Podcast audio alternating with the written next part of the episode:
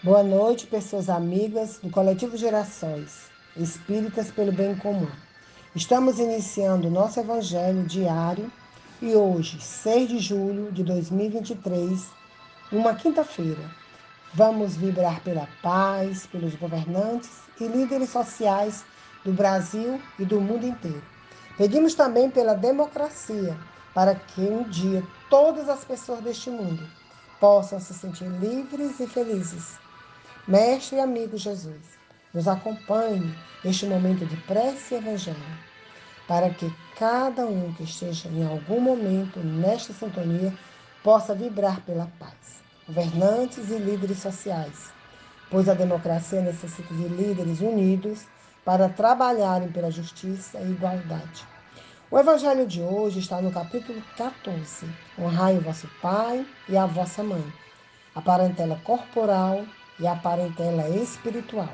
Item 8.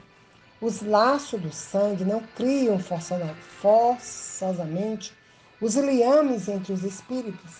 O corpo procede do corpo, mas o espírito não procede do espírito, porquanto o espírito já existia antes da formação do corpo.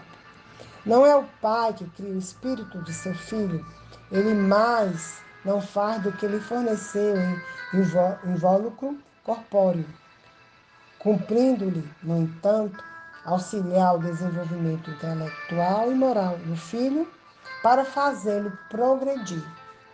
Os que encarnam numa família, sobretudo com parentes próximos, são, as mais das vezes, espíritos simpáticos, ligados por anteriores relações, que se expressam por uma, uma afeição recíproca na vida terrena mas também pode acontecer sejam completamente estranhos uns aos outros nestes esses espíritos, afastados entre si por antipatias igualmente anteriores, que se traduzem na Terra por um mútuo antagonismo, que aí lhe serve de provação.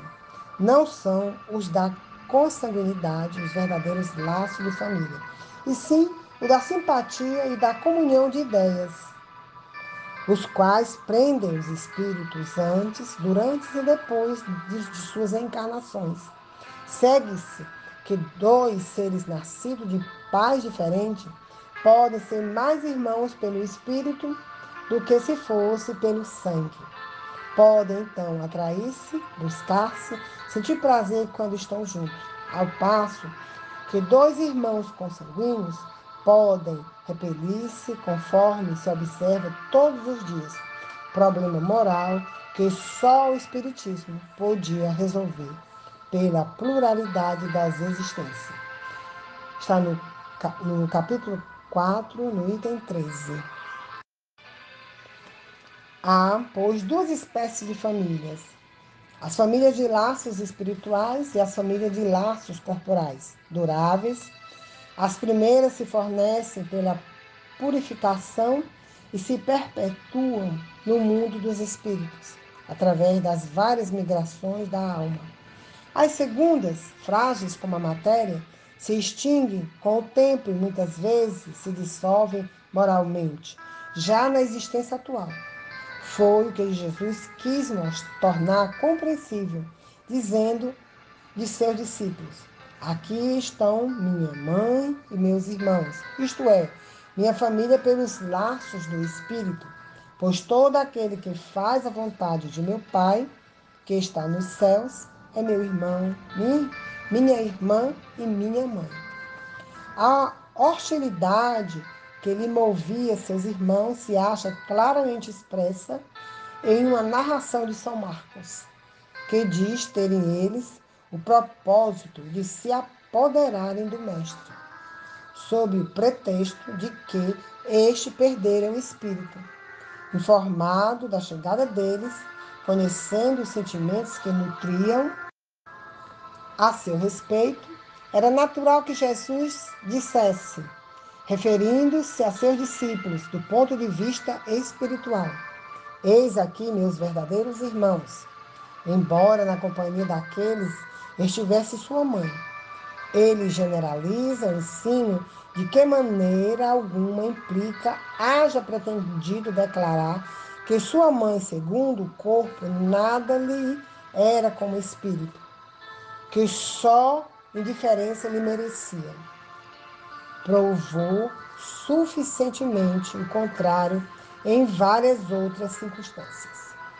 Finalizando a leitura do Evangelho, farei um pequeno comentário e a prece final. O parentesco terrestre ou de sangue não estabelece laços espirituais. É claro que Jesus jamais renegaria sua mãe ou seus irmãos. Na verdade, o que Jesus quis nos ensinar nesta passagem do Evangelho, que não são os pais que criam o espírito de seus filhos, eles apenas geram corpo dos filhos e têm a obrigação de ajudá-los a se desenvolver fisicamente, intelectualmente e moralmente.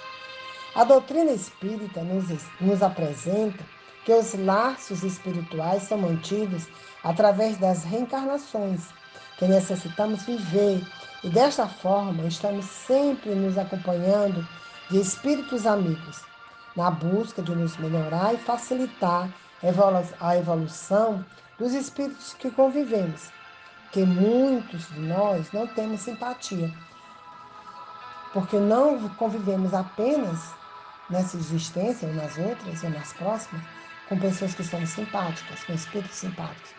Vamos conviver também com os nossos desafetos, com pessoas que precisamos aprender a respeitar, a amar e a perdoar.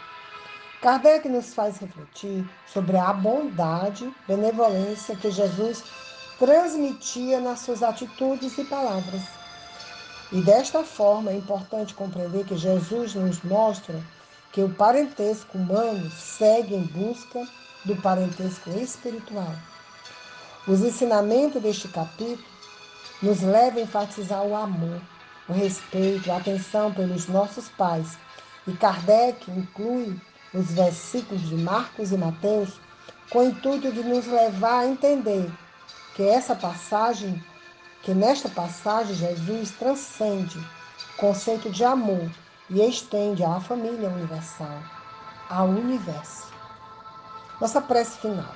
Finalizo este evangelho com uma frase de Emmanuel. Essa mensagem é a mensagem Filhos, que está no livro Vinha de Luz. Não nos esqueçamos de que os filhos descuidado, ocioso ou perverso é o pai inconsciente de amanhã e o homem inferior que não fluirá a felicidade doméstica. Que a boa espiritualidade proteja nossas crianças, adolescentes e jovens, para que eles possam se fazer, para que eles, eles possam se fazer espíritos bons que a boa espiritualidade acompanhe os pais, educadores, governantes e líderes sociais para conduzirem o caminhar das nossas gerações com amor e respeito das novas gerações, dos nossos jovens, adolescentes e nossas crianças. Que nenhum governante esqueça delas, que nenhum líder social esqueça delas, que nem os professores, nem seus pais. E nenhum adulto. Que assim seja. Boa noite.